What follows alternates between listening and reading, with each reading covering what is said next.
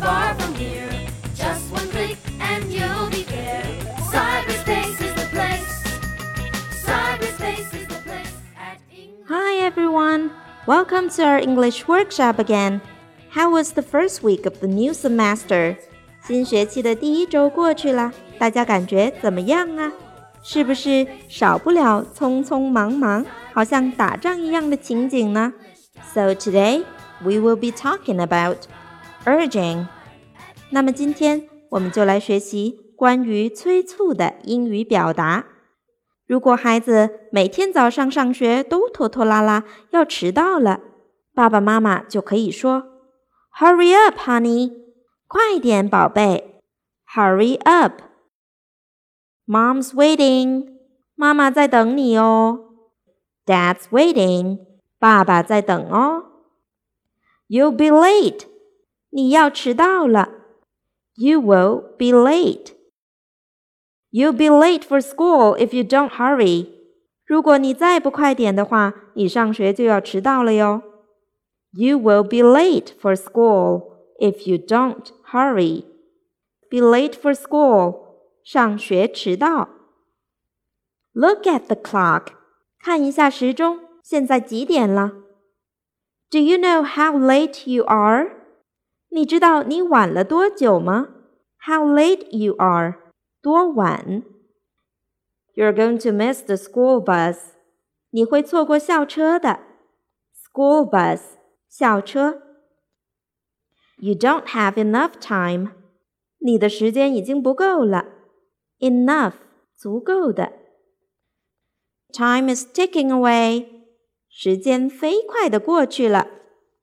Tick， 标记号，这里是发出滴答的声音，意思就是时钟滴滴答答飞快的过去了。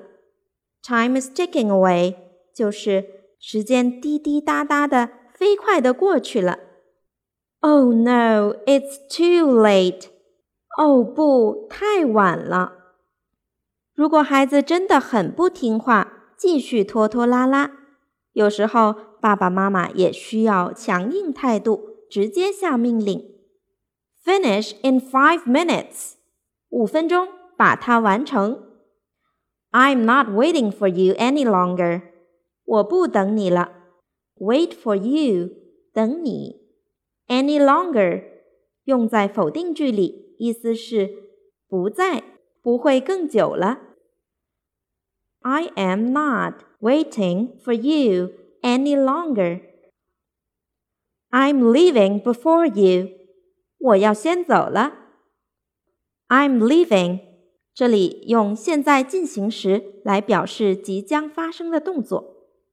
before 在什么前面？I'm leaving before you。我要先离开了，我要先走了。I'll be outside waiting for you。 妈妈在外面等你哦。Finish before I count to three。我数到三之前要完成。Count to three，数到三。Before I count to three。在我数到三之前，finish before I count to three。我数到三之前要完成。We need to leave now。我们现在一定得出发了。Need to 表示一定、必须的意思。拖拉和迟到都是很不好的习惯，爸妈一定要督促孩子改正这样的坏习惯哦。所以在孩子非常拖拉、混乱的时候，就可以说：“Why should this happen every morning？” 为什么每天早上都要这么混乱、这么拖拉呢？Happen，发生。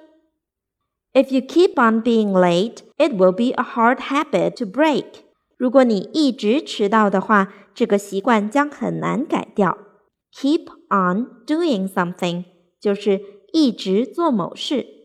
keep on being late，一直迟到。A hard habit to break，很难改掉的习惯。If you keep on being late, it will be a hard habit to break. 但是 其实有时孩子已经在尽力了，他只是做的不那么熟练。I'm doing my best，我正在尽全力。Do my best，我尽力。I'm sorry, I'll speed up。不好意思，我会快点。Speed up，加速。能够及时认识到自己的错误并且改正的孩子，真是好孩子呢。Sorry, it won't happen again。对不起，不会再这样了。Sorry，对不起，it won't happen again。这件事情不会再发生了。Cyberspace is the place English time.